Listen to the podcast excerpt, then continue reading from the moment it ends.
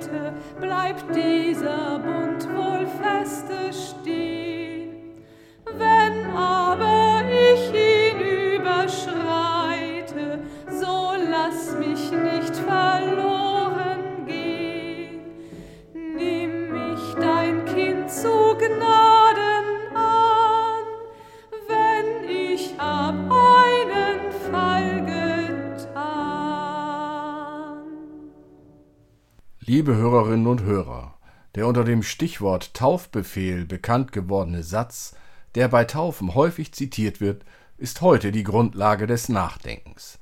Hören wir, wie er bei Matthäus geschrieben steht. Aber die elf Jünger gingen nach Galiläa auf den Berg, wohin Jesus sie beschieden hatte. Und als sie ihn sahen, fielen sie vor ihm nieder, einige aber zweifelten. Und Jesus trat herzu, redete mit ihnen und sprach, Mir ist gegeben alle Gewalt im Himmel und auf Erden. Darum gehet hin und lehret alle Völker, taufet sie auf den Namen des Vaters und des Sohnes und des Heiligen Geistes, und lehret sie halten alles, was ich euch befohlen habe. Und siehe, ich bin bei euch alle Tage bis an der Welt Ende. Liebe Hörerinnen und Hörer, es gibt Menschen, die behaupten, Glauben ist Nebensache. Jesus, der sei nur etwas für die ganz frommen, und über Gott kann man sowieso nichts wissen. Und dann die Sache mit der Auferstehung erst. Eine Zumutung für jeden denkenden Menschen. Angesichts solcher Äußerungen kann gelegentlich das Gefühl aufkommen, sich mit etwas völlig Abseitigem zu befassen. Das ging schon den frühen Christen und Christinnen so. Schaut doch hin, sagten deren Gegner, ihr behauptet, etwas ganz Wichtiges zu predigen, aber in Wahrheit seid ihr doch bedeutungslos und ohne Einfluss. Das hat dann damals manchen neu getauften kleinlaut werden lassen. Sie zweifelten, ob sie solcher Kritik etwas entgegenzusetzen hätten. In eine solche Stimmung hinein treffen die letzten Worte Jesu. Er sagt sie nicht etwa als Sterbender, sondern als Auferstandener.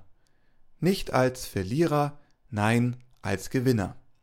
Mir ist alle Gewalt gegeben im Himmel und auf Erden.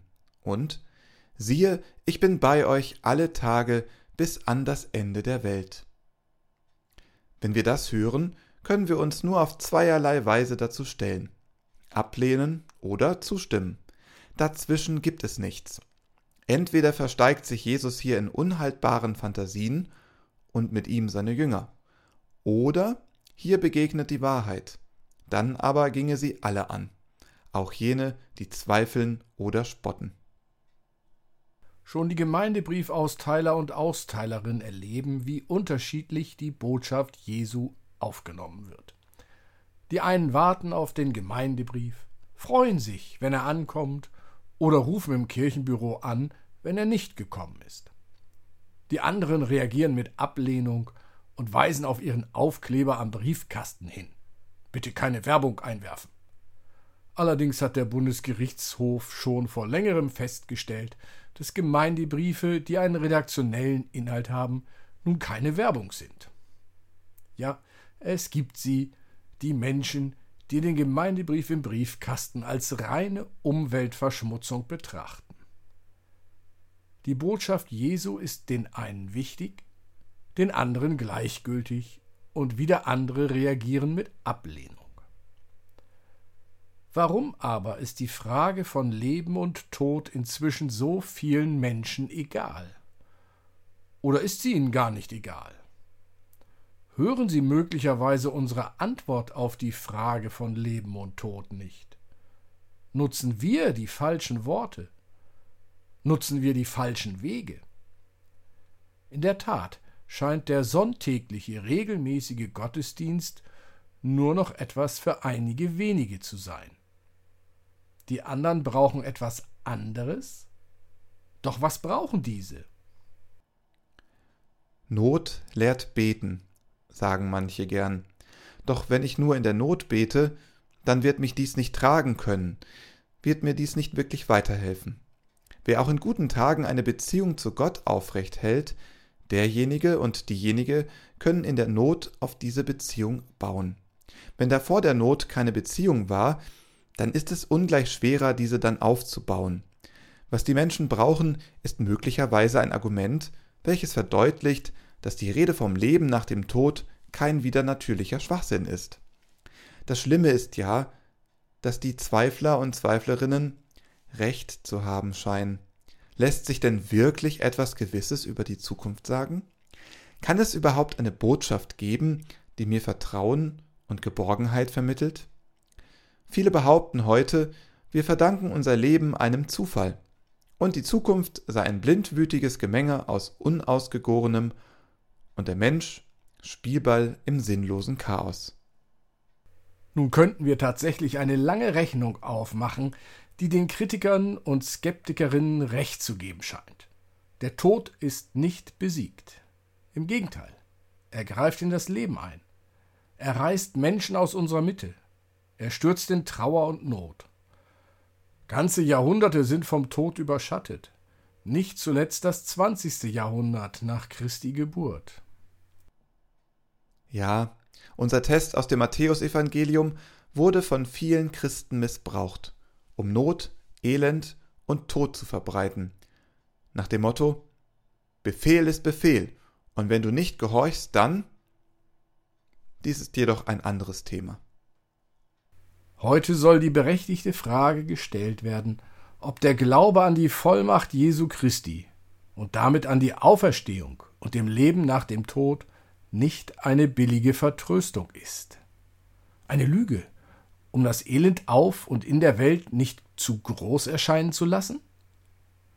Nach wie vor muss jeder Mensch, jedes Tier und jede Pflanze sterben. Und der Versuch, Leben zu verlängern und zu schützen, hat andere, todbringende Sachen hervorgebracht. Überbevölkerung, Altersleiden, Hunger, Vergiftung von Luft, Wasser und Boden. Und der Mensch dreht und windet sich und erscheint machtlos. In der Tat, der Mensch vollbringt es nicht aus sich selber. Der Mensch wird sich nicht selbst retten können. Das ist der entscheidende Inhalt der Lehre Jesu. Er liefert uns keine Geheimlehre, mit deren Hilfe wir etwa den Unwägbarkeiten des Lebens ausweichen könnten. Aber er vermittelt eine grundlegende Gewissheit. Gott selber ist es, der seine Schöpfung durchträgt. Alles, was Jesus tat, war ein Beweis dafür. Wie er Kranke heilte, Außenseiter einbezog, Kleine groß machte. In all dem wurde der Willen des Schöpfers sichtbar. Wenn wir so wollen, ist die Reaktion unserer Gesellschaft auf das Coronavirus ein Zeichen von Jesu Botschaft, der sich zu den Schwachen, den Kranken und den Armen gestellt hat, ihnen zugehört hat und ihnen geholfen hat. Das Prinzip, welches wir unter dem Rahmen der Evolutionslehre kennengelernt haben, die Selektion, also das Aussortieren von schwachem, kranken und nicht optimal angepassten, hat unsere Gesellschaft ausgesetzt. Wir schützen unsere Alten, Kranken und Schwachen. Ob wir dies übertrieben haben oder ob wir noch zu wenig getan haben, darüber gehen die Meinungen auseinander. Aber wir haben es getan. Wir haben also den Willen Gottes, unseres Schöpfers, getan. Aber, liebe Hörerinnen und Hörer, spätestens hier wird mancher aufgeklärte Zeitgenosse und manche Zeitgenossin den Gedankengang nicht mehr mitgehen. Was heißt denn bitte schön Schöpfung? Wieso sollte denn die Welt dem Willen eines Schöpfers entsprungen sein? Oder, um mit dem heutigen Text aus dem Matthäusevangelium zu sprechen, kann denn wirklich jemand Macht haben im Himmel und auf Erden? Selbst Religionslehrer und Lehrerinnen winden sich gelegentlich, wenn sie den Schülern und Schülerinnen erklären sollen, warum die Bibel von Schöpfung und die Naturwissenschaft vom Urknall und von Evolution spricht. Sind das Gegensätze? Ein Beispiel aus der Naturwissenschaft, welches auch aus dem letzten Jahrhundert stammt, sei hier nun noch einmal erzählt. Schauen wir auf ein in unseren Augen recht einfaches Lebewesen, das Kolibakterium.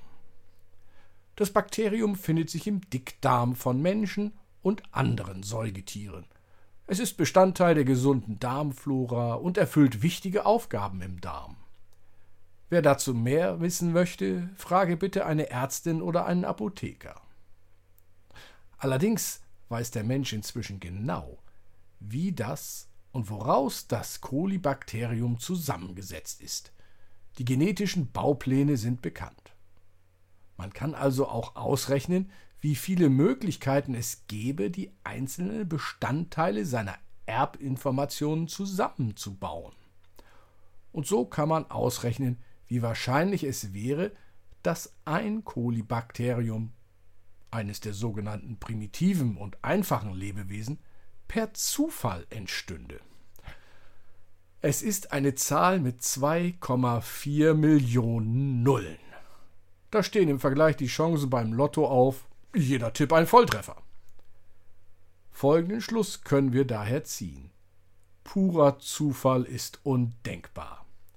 Selbst wenn eine Maschine in jeder Sekunde eine dieser fast unendlichen Möglichkeiten ausprobieren würde, so reichte doch das bisherige Alter des Universums nicht annähernd aus. Man brauchte dazu 10 hoch 2,39983 Millionen Universenalter. Das Alter des Universums ist also verschwindend klein gegenüber der für eine Zufallsordnung benötigten Zeit. Das heißt, Leben kann gar nicht durch eine Serie von Zufallsereignissen entstanden sein. So hat Professor Friedrich Kramer, der bis 1991 Direktor am Max-Planck-Institut für experimentelle Medizin in Göttingen war, argumentiert. O ihr Kleingläubigen! Um Jesus zu zitieren, so möchte man angesichts solcher Tatsachen uns Christen und Christinnen zurufen. Warum versteckt ihr euch so mit eurem Glauben? Warum mummelt ihr verschämt euer Glaubensbekenntnis, so als wäre es nicht wahr? Ich glaube an Gott, den Schöpfer. Himmel und Erde sind nicht von allen guten Geistern verlassen. Die Welt hat einen Sinn, auch da, wo wir ihn nicht erkennen. Der Tod ist keine Grenze für Gott. Viele frühe Christen und Christinnen lebten mit dieser Gewissheit, und sie stellten sich den Zweiflern und den Skeptikerinnen entgegen. Sie lebten in dem Vertrauen, dass Jesus Christus Macht hat, im Himmel und auf Erden, und dass sie durch ihn daran Anteil haben. Wir haben es heute scheinbar schwerer als die frühen Christen. Wir können wohl nicht mehr so naiv glauben. Wir leben ja alle als aufgeklärte Menschen. Aber andererseits sind wir heutzutage auch besser dran. Wir dürfen unseren Glauben mit vernünftigen Gründen unterlegen. Wir glauben nicht nur, nein, wir sind sicher und wissen, dass sich die Schöpfung zielgerichtet weiterentwickelt. Aus dem, was uns gelegentlich chaotisch erscheint, wird Neues erstehen. Wir wissen nicht, wie das im Einzelnen vor sich geht, aber wir wissen sicher, dass es geschieht. Und am Ende Leben. Der letzte Feind, der Tod, wird vernichtet, und Gott wird alles in allem sein. Gott, Schöpfer und Erlöser, du lebst, und wir sollen auch leben. Schöpferin und Schöpfer, schenke uns Augen, die die Zeichen des Lebens sehen, und ein dankbares Herz. Amen. nie, dass du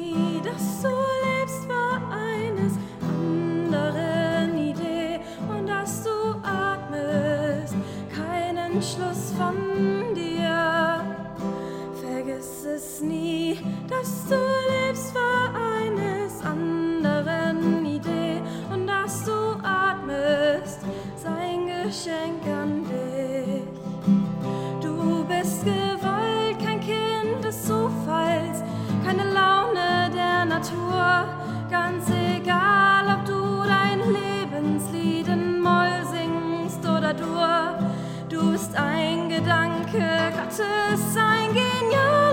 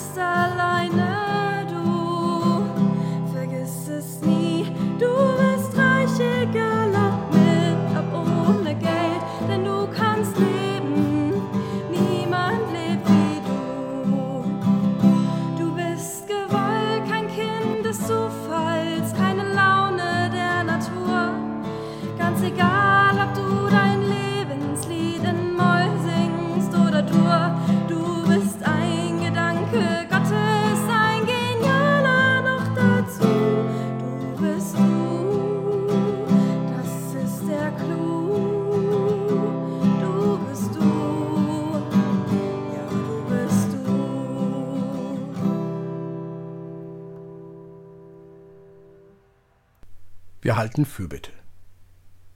Gott, deine Kirche wird schwach, und wir wissen den Weg nicht, der gut ist für uns und die Welt. Darum, o Vater und Mutter, hilf uns, hinzuhören, zuzuhören, aufzumerken auf das Wort, das uns trifft. Lass uns hören, was wir zu sagen haben, und sprich du in Worten, die unsere Sprache sprechen. Nimm aus unserer Rede die Missgunst, die Kränkung, die Worte, die andere verfolgen. Gib in unsere Rede Licht und die Freude, Freude zu machen und die Lust zu verstehen und die Geduld zu hören. Sei so denen nahe, die klagen, die schreien und denen, die stumm geworden sind und sterben. Und lass unsere Worte und Hände eins sein, wenn wir deinen Willen verkünden. Amen.